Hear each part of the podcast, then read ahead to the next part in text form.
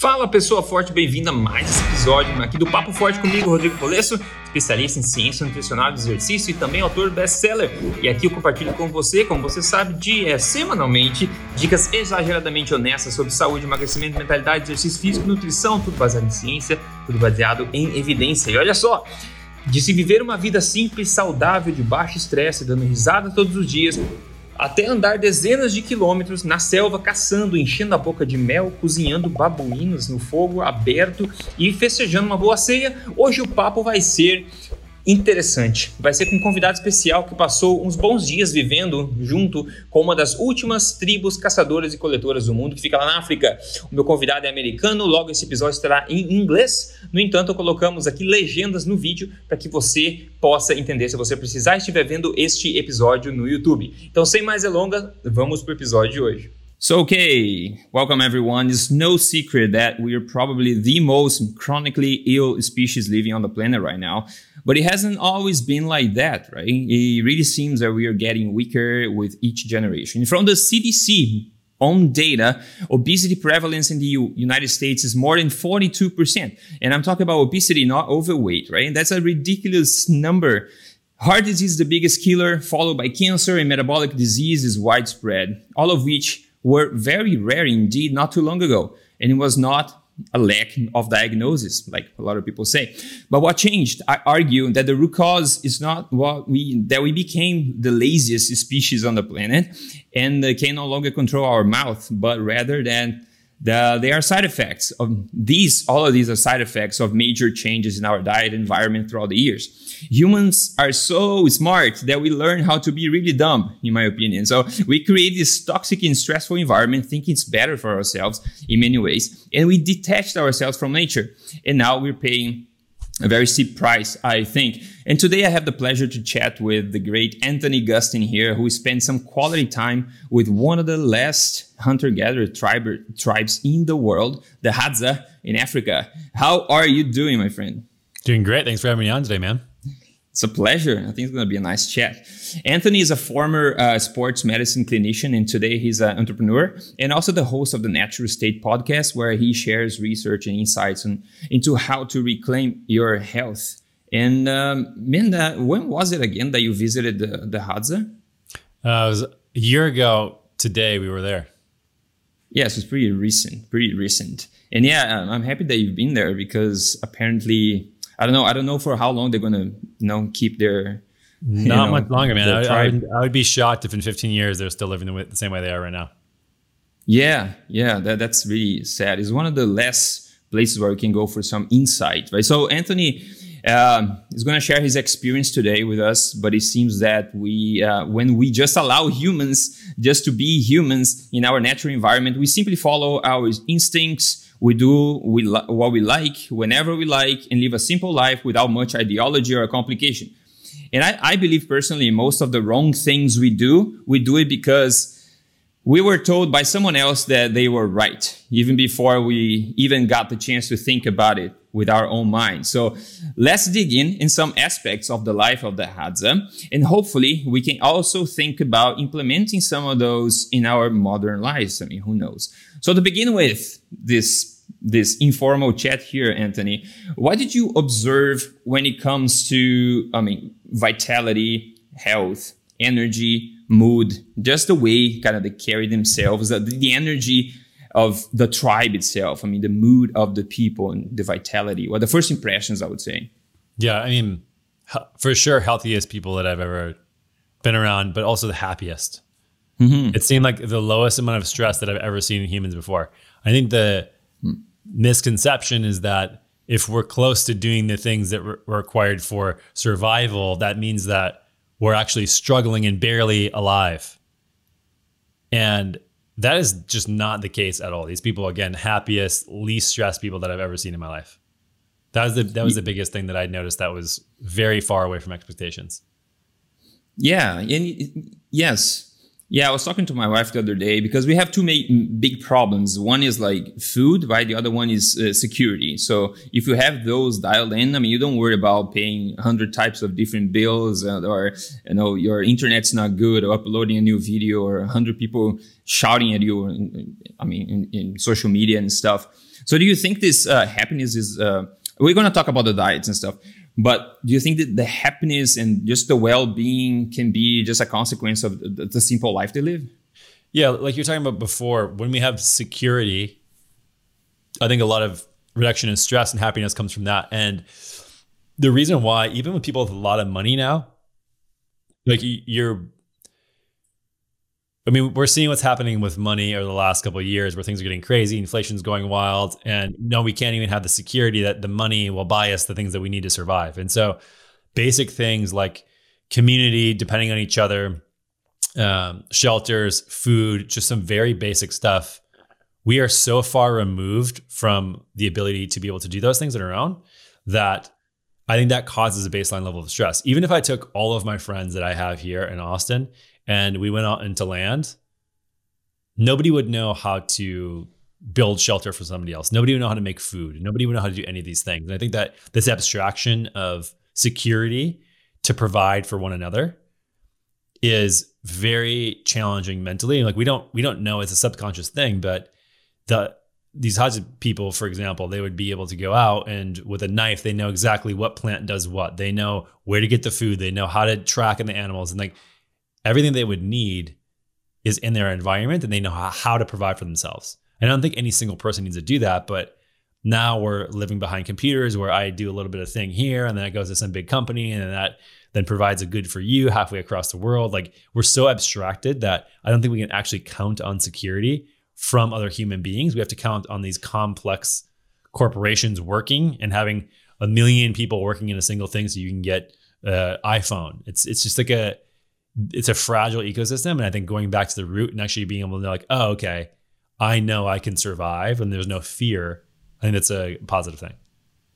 Yeah, that's interesting because even though we feel that we have more uh, comfort, well, maybe more comfort, or the illusion of more security, I think those people have a better sense of security. I mean, they know when the season is, right? Where the fruits are, where the trees are, where the lions are, whatever. But we don't know, right? We don't have the lions and stuff, but we don't know if something's going to break, like you said, if the economy is going to go down, if it's something that we don't have absolutely any control over will uh, screw our plans. So I think even though we think we're more secure and safe and whatever, I think that we don't have the, I don't know, it, like you just mentioned, you never know what's going to happen to the banks, to the economy, to the business, to your, you know, to the internet, yeah. to anything. I think it's it's hard for people to think about that because we've lived yeah. only in a time of relative safety and security. But that could be like that. This is kind of an illusion. Like this, yeah, especially I yesterday. So. so. we're recording this on the 25th of February. Yesterday was the day that uh, I don't know when you release this, but that Russia invaded Ukraine. And then there was all these news stories about like, oh, Russia could also take out, or like they would focus on taking out the American banking system or American electricity grid. And I was just thinking, like, what the hell would happen if that was the mm-hmm. case? Like, what would mm-hmm. people do after five days? Mm-hmm. Yeah. And that fragility, I think like people are starting to wake up. I mean, we saw COVID sort of shake the tree a little bit. We saw even in Texas, we had a, a freeze last year and power went out for most of the state for sure.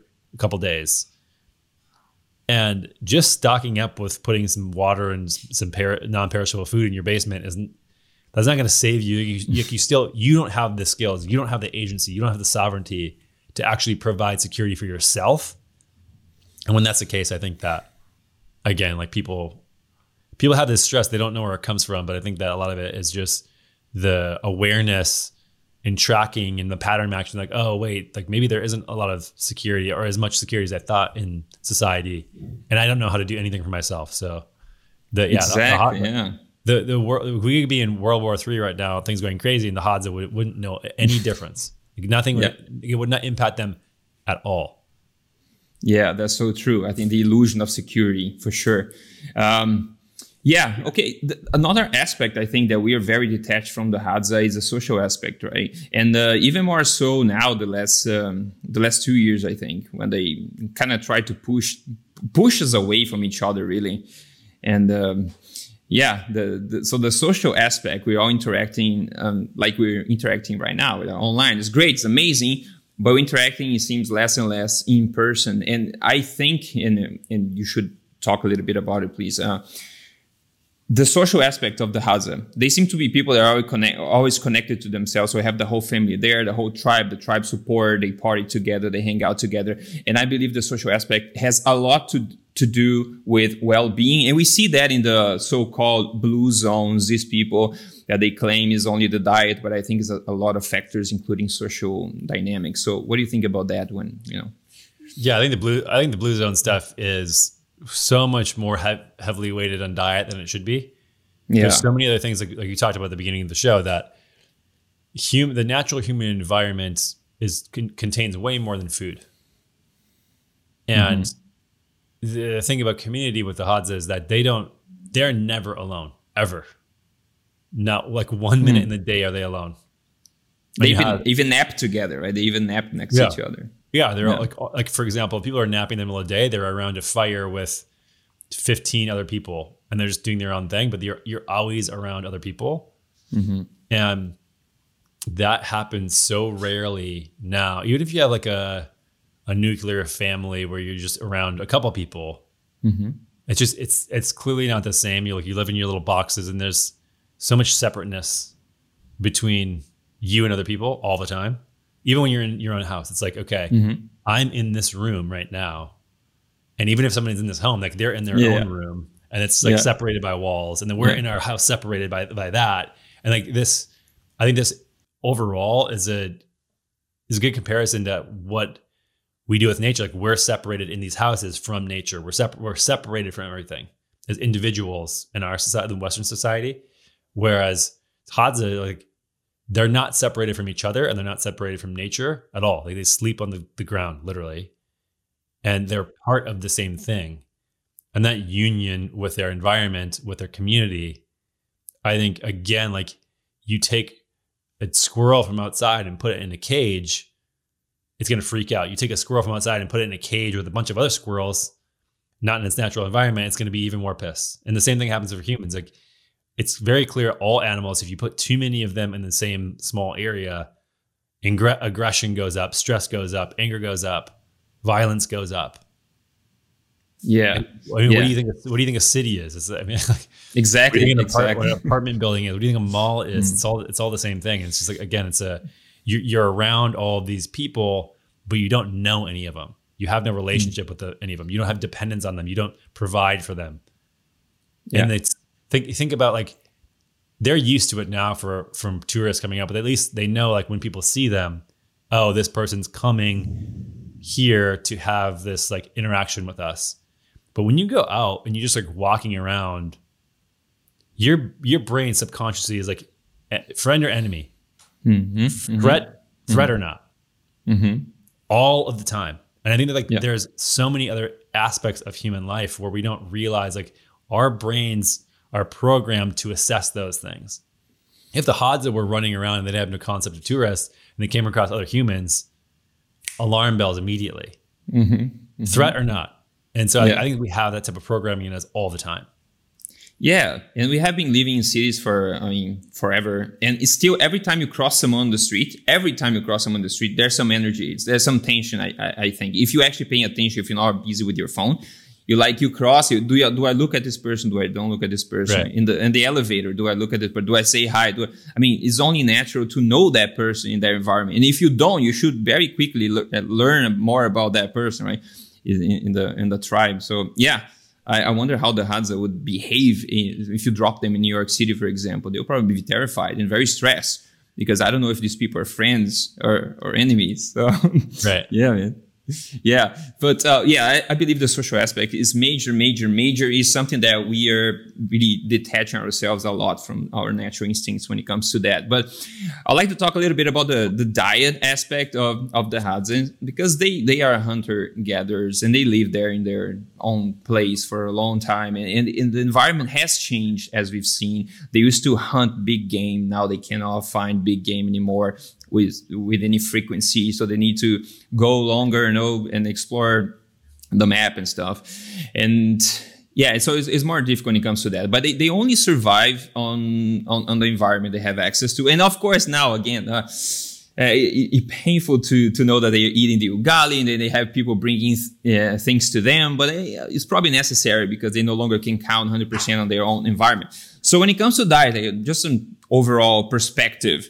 Um, are they vegans uh, there or yeah they just they only have big salads every meal yeah yes yes how do humans eat in the wild like the hadza do like your perspective yeah so to be clear I don't think that how the Hadza eat should be prescriptive for every human right. everywhere on Earth. So I think that that's kind of like a big thing that people like to extrapolate. Just because it works for them where they're at doesn't mean it has to be the same for everybody everywhere else on Earth. Because our natural environment changes. Like humans can thrive pretty much every single corner of the Earth.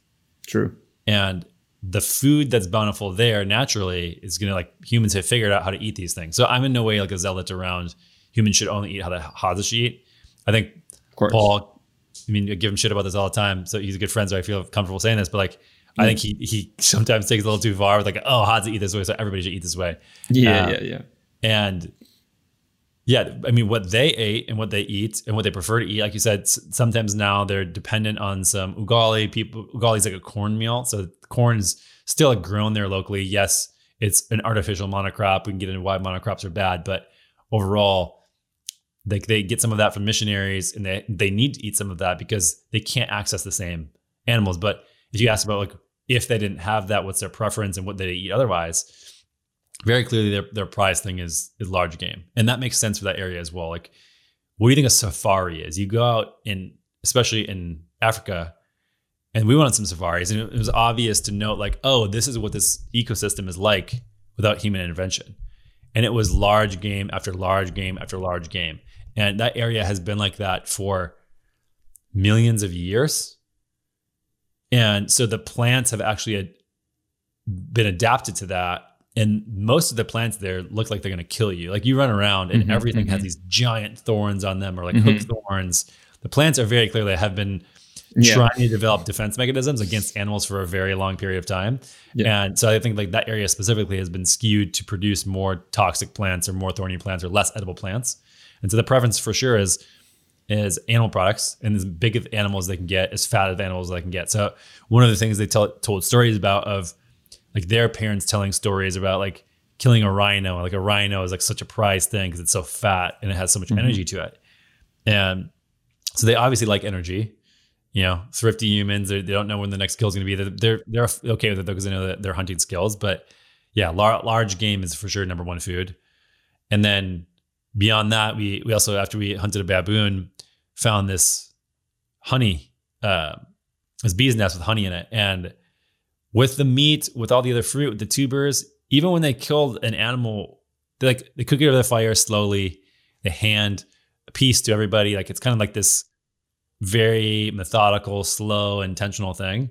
Man, when they saw that honey, immediately it was just like everybody eat it now. It was such a, an amazing thing to see. They just feasted immediately.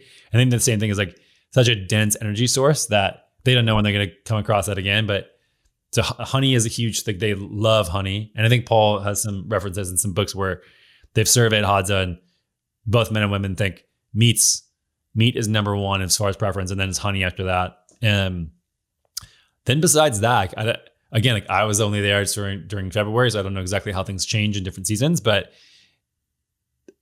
really not much else. Like a small amount of berries that the berries are very poisonous. I almost died from eating them. And then yeah, right. The, they have roots, but they don't eat the roots. So, for example, the roots are like very long sweet potatoes, and they trim off the skin and then chew on the flesh and then spit it out.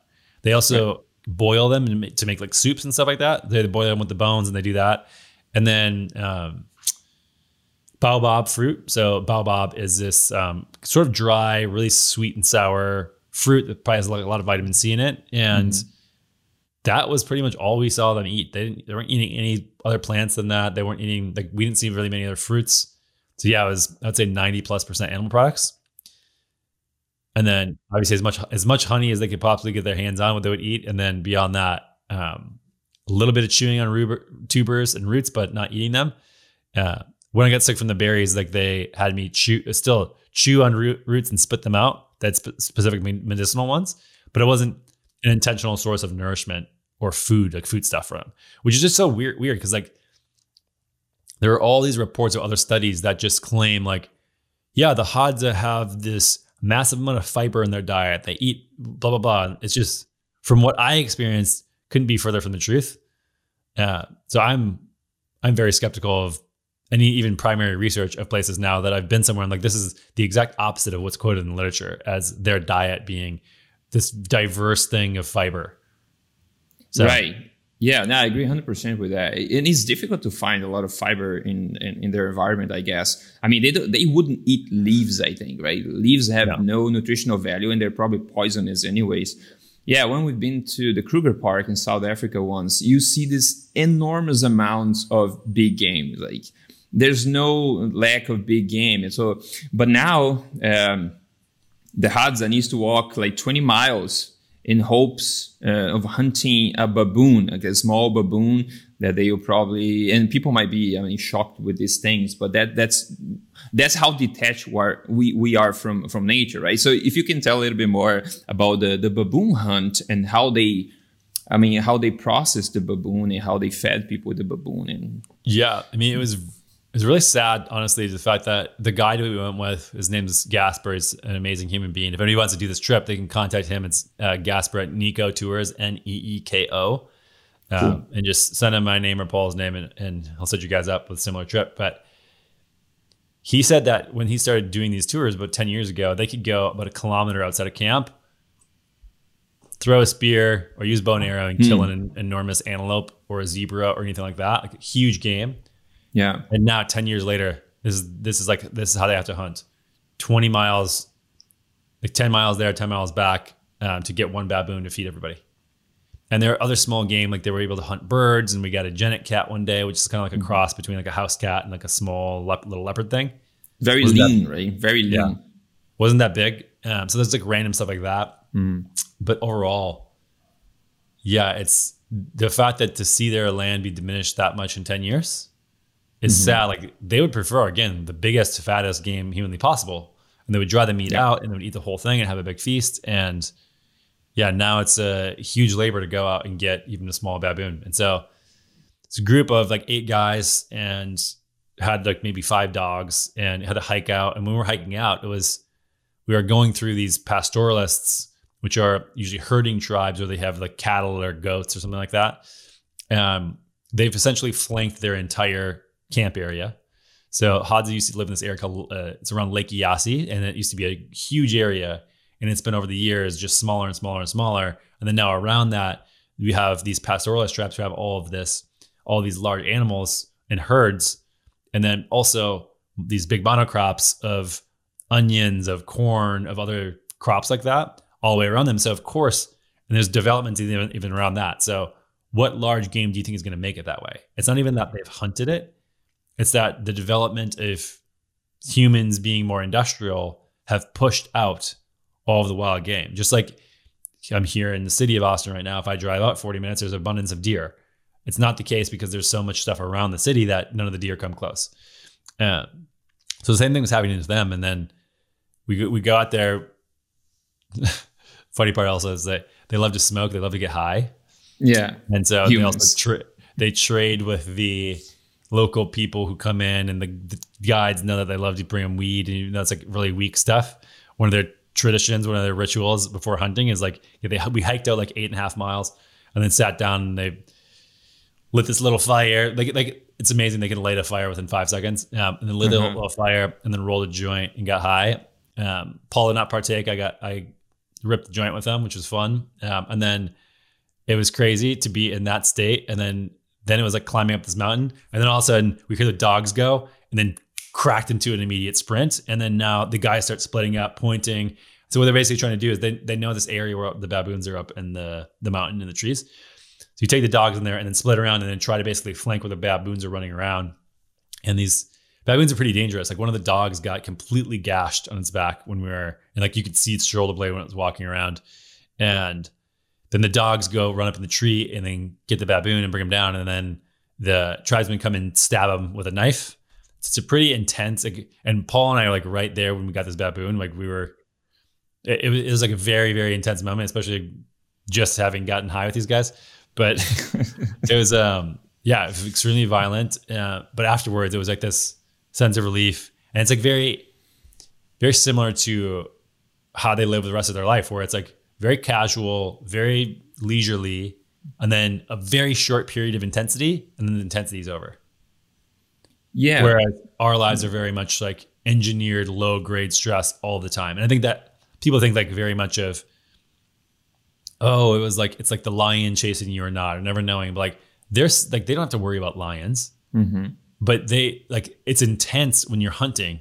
I don't know if you've been hunting before, but like, even if you're hunting with a mm-hmm. rifle and you're in a very controlled environment, if you're hunting deer, which don't really like come at you, it's very yes. intense. It's, it's like a very high adrenaline activity. And so they still they have the same level of stress and intensity but in short bursts bursts and then it's over. Yeah. And they, they love to hunt right? What's that? And they love to hunt like it's the their favorite process. activity. That's what they dream about. It's what they love to do. The men obviously are like that's their that's their thing. They love doing it. And yeah so got the baboon and it was i don't know maybe 40 pounds like it was like a pretty small it was like about the size of one of the dogs Right. That's to feed yeah. kind of the whole tribe a little bit.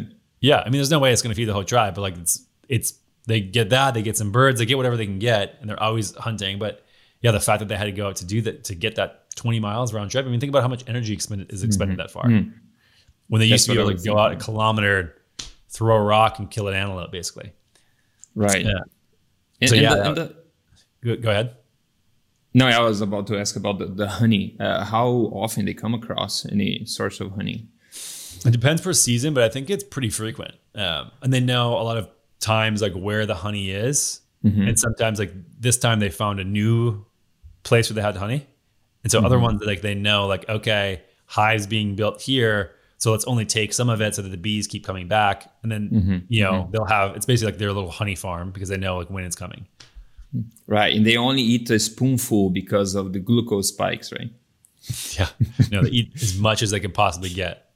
Yeah, uh, it was yeah, and it was like it was the most delicious honey or anything sweet that I've ever had in my life. It was, it was incredible.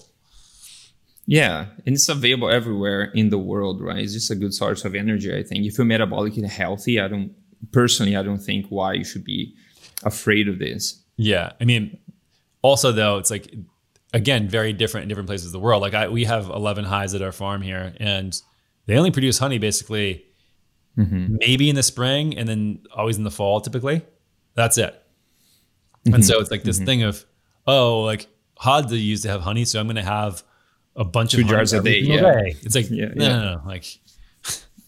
Right, that, it's different, right? Yeah, and, but if you're in that environment, you have access to honey all the time. Like maybe, maybe for you, and like the the problem with extrapolating a lot of these learnings too to people is just like I think there's some core fundamentals and lessons you can learn about this stuff, but spe- specificity I think is tough to assign to an individual because we have, for example, like you're a Brazilian guy living in Mexico, like I like I am like of German and French descent living in Texas, but like it could be like a Brazilian and French person lineage where now you're living in Alaska. It's like your genetics aren't matched to your environment.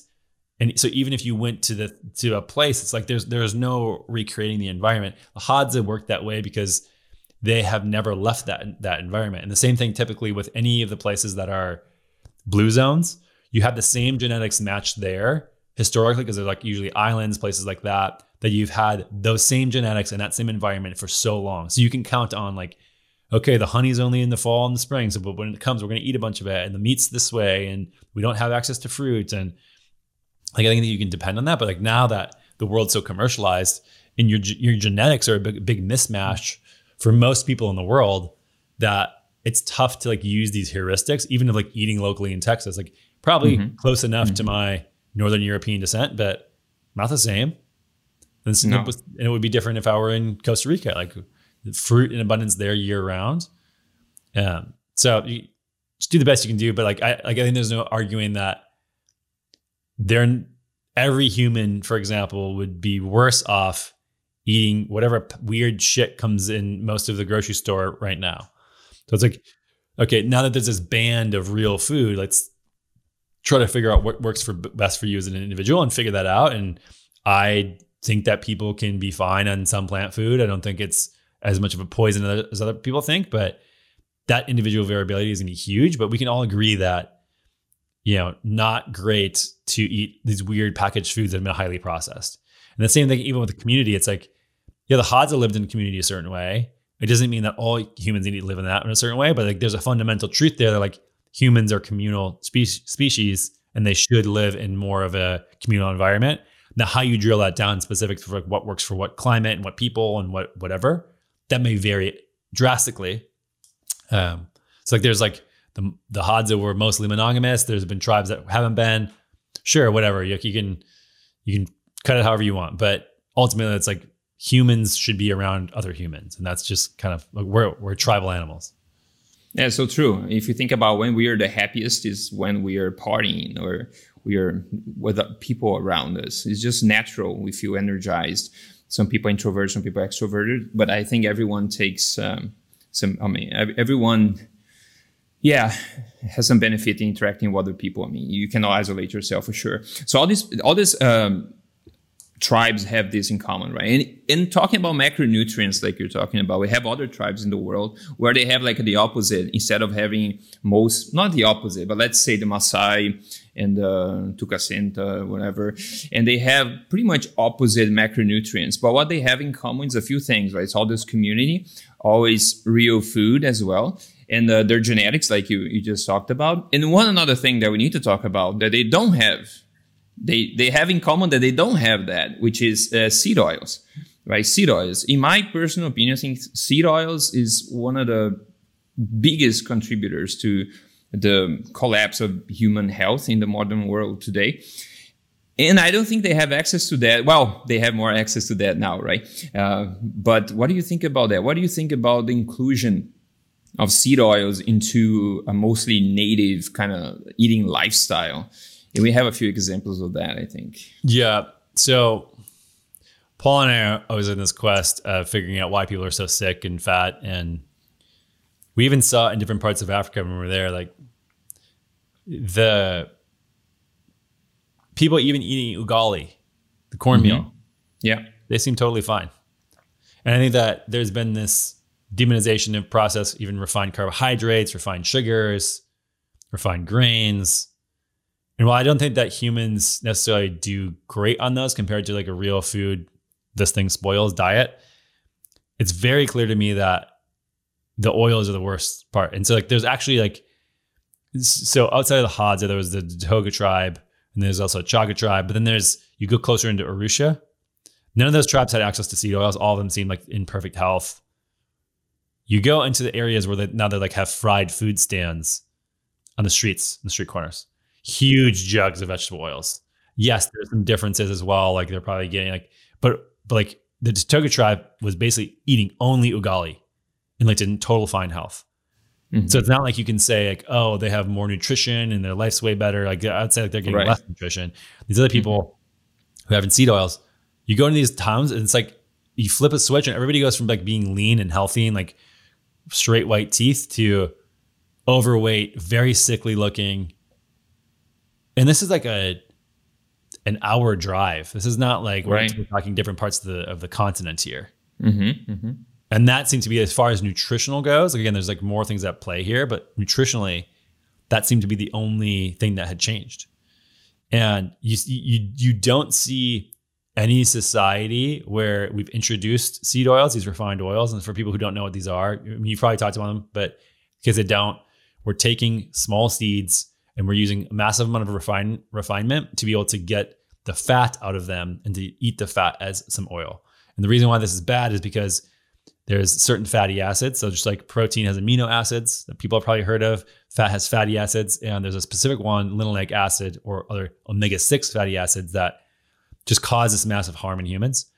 Uh, so eating those in high amounts seems to trigger this metabolic response that basically destroys people's basically metabolic flexibility as well as just cellular machinery that leads to i think the majority of chronic disease is the primary driver and the majority of obesity. I don't think these things are in isolation. I don't think oils are the only thing contributing to the, these factors. Human biology is very complex. And i think that we have you know sunlight exposure we have stress, we have hormonal issues, we have environmental toxins, we have a lot of these weird things that contribute to chronic disease. But then you're looking at what one thing is causing most of this stuff. Very clear to me, seed oil is number one. Yeah, yeah, uh, yeah.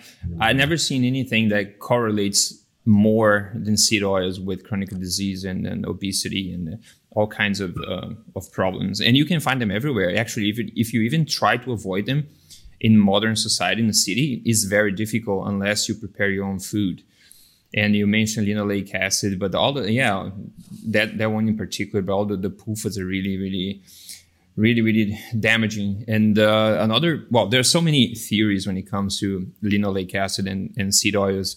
Once it makes you eat more or I guess uh, get less satiated but also it probably probably no it certainly adds to oxidative stress. On top of the the stresses of modern life that people already stress anyways. We talk about hormesis like oh hormesis hormesis we are kind of living constantly in a hormetic environment i think. I don't i don't think we need to add more stress but but the seed oils probably tip that that thing uh, makes that water in the bucket overflow a little bit. So there are many f- facades to that question, I think. And uh, with the Hadza, I, I, don't know if I remember correctly, but some people from the tribe end up eventually maybe migrating to the town or something like that. And it's the same genetics, and you see a uh, clear difference in their health when they do that. I don't know if you, I think you talked about it before, no? Yeah, like there was a couple of women, one in particular that went to go live with the missionaries for five years in, in the town, mm. and every again everyone else in the Hadza, the Toga, all eat the ugali, which is just cornmeal. She went in, started eating this more of fr- more fry food, and yeah. balloon like she's obese now. Like her her genetics mm-hmm. can't handle it. Mm-hmm. I don't think many humans can. I think I think it's not like for example, in Japan, a lot of people instead of getting diabetes when they get metabolic issues, or instead of instead of getting obese, they get diabetes. And so it seems like some genetics are sort of skewed towards how does the body respond to trying to prevent any sort of issue here. And some people st- store more fat. You know, it's also eating more, but some people I think get metabolic dysfunction like like Japanese do. And so, I mean, the same thing with this woman, like where she goes away for five years and comes back and is, is completely obese, when no one else is that went to the city. Like, okay, what are the what are the changes here that we think led to this? And man, there aren't many more. I mean, she was still living in the communal life. She was still living like roughly outside. Like, what other changes are there? Yeah, exactly, exactly. And yeah yeah it's, it's it's insane. It's insane. You have so many examples of populations that really transform their bodies in the bad way um, when they started consuming these oils. And uh, for people that don't know these oils we call seed oils. They call vegetable oils because it sounds better. It sounds healthy but it's a canola oil safflower oil corn oil cottonseed oil you know the let's say soy corn, yeah, all these oils that people mostly use. Actually, when we got to this Airbnb here, the the only thing they they left for us was like a big vegetable oil, you know, like um, a carton. So it, it's crazy, it's crazy, and you can find everywhere. If you go to any restaurant, you can bet your you can bet your money that they're using vegetable oils for sure. And well, what kind of fats should we use instead then? yeah, that's a good question. I mean, I think that this depends on a lot of availability, but mm-hmm. and preference and cooking methods. But yeah, I mean, any solid fat is definitely going to be safe if it's not hydrogenated, if it's not a margarine, something like that. But animal fats, so butter, tallow, ghee, even coconut oil, palm oil from a health perspective is great, but you have to. There's a lot of yeah. environmental concerns about palm oil. Yeah. Um, so if you look at RSPO, res- responsibly sourced palm oil, it's a good certification that you'll know that like it's not going to clear cut rainforests and killing orangutans, etc. Um, and then on top of that, I think that olive oil and avocado oil can be problematic because even if they're up to 80% or more of these oils are actually adulterated with soybean oil or just soybean oil. And even when they're making these oils, they're pressing the seeds and the skin. And so they're te- they would technically be seed oils because we're pressing the seeds through and the pits of the avocado and the seeds of the olives. And so this linoleic acid that we talk about, like should be uh, between two and four percent roughly of any sort of diet. And you see this in animals, you see this even in palm and coconut, same thing. In avocado and olive oil, it's anywhere from 10 to I've seen up to 40% Oh man. In in even olive, olive oil, like like extra virgin olive oil. So it depends on the olive, it depends on when you pick it, it depends on all this Yeah. stuff. So when you're looking at the wanting to avoid the linoleic acid, I would say unless you know where it's coming from and have tested the olive or avocado oil, kind of best to avoid that. Uh, I mean, we're working now as a new company I have called Zero Acre Farms is working on. We're basically using fermentation to produce oil that because I mean the big thing around as much as I would love everybody to be eating regenerative tallow, there's a reality that all restaurants depend on oil. Like we have a, we have a cultural mm-hmm. obsession with oil specifically, like liquid fat because we've run it Yeah. for so long. So we love fried food, we love salad dressings, we love sauces, we love mm-hmm. mayonnaise, etc. And so I just I don't see a future where anytime soon, even though I'd love for it to be the case where everybody's using tallow or Right. local regenerative source tallow. And so we have this obsession with it. So we're trying to create an alternative that has the same fatty acid structure that we should be getting using fermentation. Mhm, so mhm. doing that. So hopefully that will people can have that as an option soon. But yeah, I mean I think the number one choice should be so like solid at at room temp fats. Like that's that's the best way to understand like, oh, this is probably gonna be something that's safe for me to consume as a human. Yeah, I think that makes a lot of sense. Another way of thinking about is just uh, eating fats that are easily available in the environment. Like, you never ever in your life be able to to get any amount of um, any significant amount or close to what we're eating nowadays, or linoleic acid or any seed oils. If you're the Hadza, for example, right? There's Yeah. no freaking way you're gonna be pressing soybean uh, soybeans. I mean, there's no way. There's no way. So we, and, and again, like I said at the beginning, we are we think we're so smart that we create all these dumb ideas, and now we're learning or they're teaching us that all these natural fats are bad for us because of cholesterol, etc. So everything seems to be quite opposite to reality. Yeah, and I think that there's even some caveats on top of that where lard and chicken fat. So lard is fat Yeah. from pigs, chicken fat from chickens, obviously, and because these animals, even the pastured ones, are fed corn and soy. Yeah. Well, now those, just like when humans eat corn and soy, and just like when we make corn and soy oils, Yeah. Their fatty acids look much like the Yeah, The that's for sure, man. The canola oil. Like I, I've seen pigs and chickens that are 30, 40% linoleic acid, which is yeah. ridiculous. Like canola oil is only 20%. Like they are worse than canola oil, which is insane. Yeah. That is And, crazy. yeah, it's a huge problem. Yeah, that's one of the reasons I no longer recommend lard unless you know the pig or chicken fat. By by, yeah, it's, it's just crazy. And that uh, the good thing about that, just to add in this thing I, I mentioned here before, but the the ruminants, right? Ruminants are magical beings, and they're able to even if they feed them soy and feed them corn, they're able to kind of deactivate that and turn into more saturated fat. So their fat profile doesn't change. Um, significantly towards the omega sixes as the the monogastric animals, Yeah. right? Yeah, they, they're using fermentation. I mean, that's that's what sort of spurred us making Uh-huh. alternative fat is that you, they use fermentation in their their rumens, their guts, to be able to take the other fatty acids or sugars and break them down into two carbon chain saturated fatty fatty acids and build them back up into saturated fats and and monounsaturated fats. There's actually the there's a an enormous amount of monounsaturated fat, oleic acid in in beef fat in mm-hmm. in tallow. So I think it's a you know an, a species appropriate fat for sure. But Yeah, yeah, to build them up from scratch, basically using fermentation. Yeah. That's cool. That's cool that you picked on that, and yeah, that's nice. I hope it works out, and then can offer some better oils without the unpracticality of changing the texture. you know, never mind they will improve your life 100. percent It's still like a little bit too hard for the salad dressing, right? People nowadays are so spoiled, and they have so many expectations, right? Yeah, I mean everyone's on their own journey. At the end of the day, though, it's like Yes. I don't know where you started. I started eating like all this packaged food when I was younger, and it's taken me 20 years to end up where I'm at. And at the end of the day, man, it's like 95% of people are never going to get to where we're at, even ha- having these conversations about food. Now, while I would love to snap my fingers and have that be the case, if somebody goes out eating fast food and eating fries and fried chicken or whatever, like they're they're so far away from being like, oh, I should make my own food and buy animal fat Yeah. and learn, learn how to Yeah. cook and be able to afford all of that. And so, yeah, I'm I'm just trying to solve problems where like I don't think that there's a solution right now. And again, while I would love everybody to be eating this like sustainable animal fat and turn back the time, like I just man, we have a lot of work to do before we get there. And like I- there's a lot of people doing a lot of great education there, and I want it to continue and I want to add to that as much as I can as well. But there's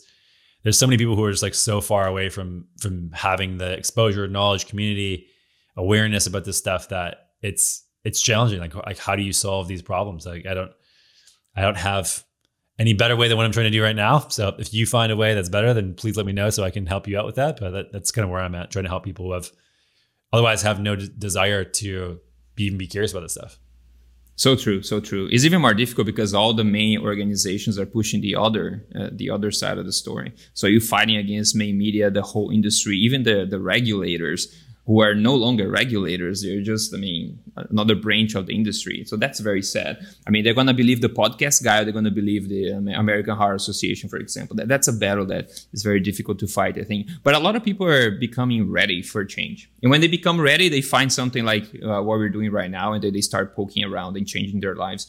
But uh, just to kind of wrap up here, I'd like to just talk a little bit about kind of concept of happiness as a product of maybe a, a lower stress uh, environment or lower stress life. So I'd like to know what kind of maybe insights or things you observed with the Hadza when it comes to just keeping a lower level of stress during the day that you could possibly see yourself implementing, you know, in your in your modern life and how we could do that possibly ourselves to, to improve our lives. Yeah, I try to think about this question less of what you can add or what can you do, more or stop doing. yeah, more of like how do you set up your environment so you don't have to make mm-hmm. the decisions. For example, the Hadza, they just live, they just wake up and live, and they don't have to be like, okay, it's bedtime, so I need to shut my shades, get my red light glasses on, yeah. cool the house to 67 degrees, get in bed, have my routine, do that, get my sleep tracker on, take these sleep pills, and then I'll have a good night of sleep. Right, right. You know, there's so many things that people are trying to overmanage. And yeah. it's great. Like, yes, like do better with that. But mm-hmm. how can you set up your environment so that way these things happen automatically? And I think mm-hmm. also it's just like the the end goal of like I don't think the I don't think the goal of being a human should necessarily be being happy. Like I think that's a fleeting emotion like right. anything else. Um, yeah. I just think of more of like how can you have a more human experience? Because then you're gonna feel less at odds with your environment and more not even a comfort or at ease, but just secure and like again, like have a normal human experience. I think we're so far away from understanding what a normal human experience is like and how we should have an experience as a human, as a as a species. And that's more, I think, what the goal should be, and understanding that that struggle is embedded in that, and hard work is embedded in that. And a lot of times you have to you do stuff that you shouldn't have to do. And I think that like people think that they'll be happy if they have less discomfort. And so again, I think like creating constraints around it where you're making less decisions, but putting discomfort in, putting community in, uh, putting time and nature in, and having that be more of the framework of how each individual does it. Like I, I am trying to get away from giving like specific instructions to people because so they like there are an infinite amount of ways and more of like heuristics and ways to think about it. And I think that that's one that, that I would say like how do you put constraints into place so that way you have to make less decisions. And maybe it's as extreme as like you don't have lights, like you just tape over light switches. And so when the sun goes down, you're going to bed. May, or like or working by candlelight or something like that. Again, not to recommend this, it's kind of insane mm-hmm. to think about. But that's that's a very easy example to try to understand of like, okay, I'm gonna make this one decision where now sleeping is is covered for me. Now I just go to bed when it's dark out. Yeah. So there's a lot of different ways you can do that. Like maybe only choose like I'm only going to buy from local farms that are within 50 miles from me. So that way you're just you're eating food that's seasonal. And you're knowing your farmers, you're integrated into that system. And so again, instead of going into a massive grocery store and say like, oh shit, what do I have to buy? What should I eat? How should like what's my meal plan? Should I eat carbs or fat? Ah, uh, no, no, no. I'm to eat whatever's local and fresh in season all throughout the year. I'm only to buy from farmers. Then it, it just maybe you'll get turnips and beef roast every day for a week and a half. Like that's fall and that's what you get. Great. And so just pull the decision making out of it. It makes it way easy and you just live towards what a natural human environment should be like, living like. So as much as people can do those type of things, I think better off. Yeah and that will lead again not as a goal of happiness as the end but just like the goal to have a species appropriate experience Yeah, just a sense of well-being. We don't want to be the Hadza like we talked at the beginning. I think we want to be the best we can be in our own environment right now. Yeah. have you done any specific kind of changes in your um, routine life after going to the Hadza? For example, going to the sun a little bit or hugging a friend more, uh, one more friend a day or something, something, anything specific that you personally have done after the experience? Yeah, two main things would be cooking with fire more. Right. I've always loved it, but even more so now, like every single meal is like that. And it's just kind of an antidote to a lot of the things in, mo- in modern society right now. Like you have to be outside, you have to be patient, you have to work with your hands. Every time is different. Mm-hmm. It's usually with friends, usually with people. Everyone gathers around a fire. Like every time now, like we have friends over or, or at an event, I'm using fire to cook.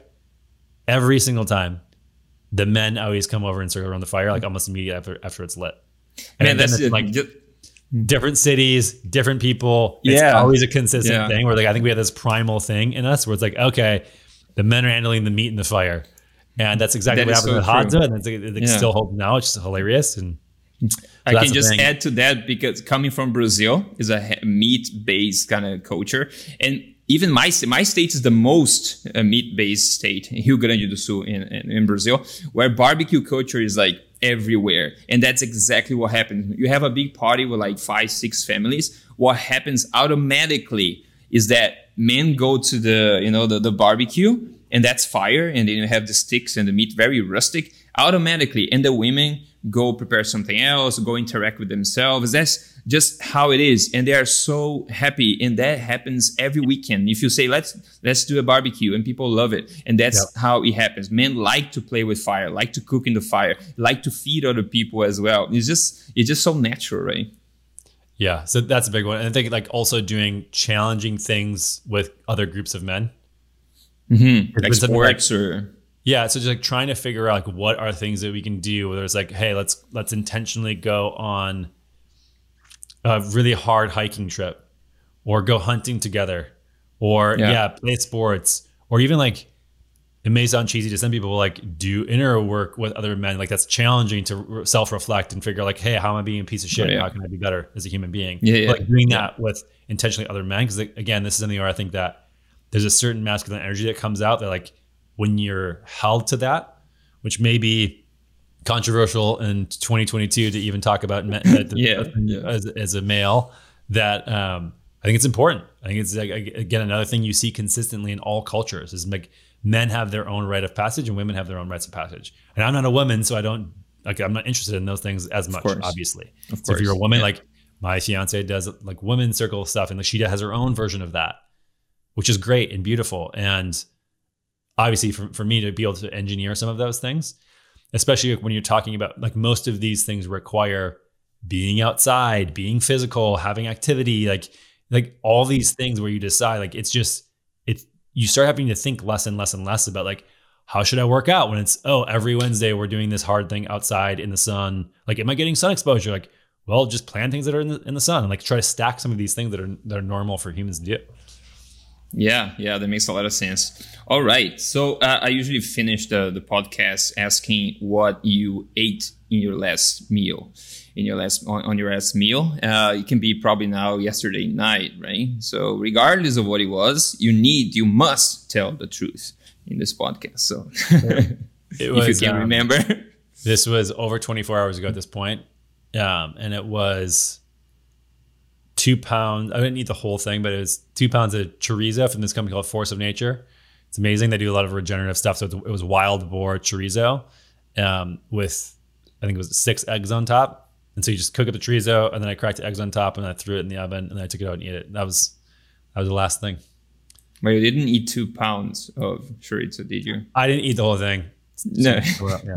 but it was that's just the that was the the amount that was cooked together, but I ate probably three fourths of that. Yeah.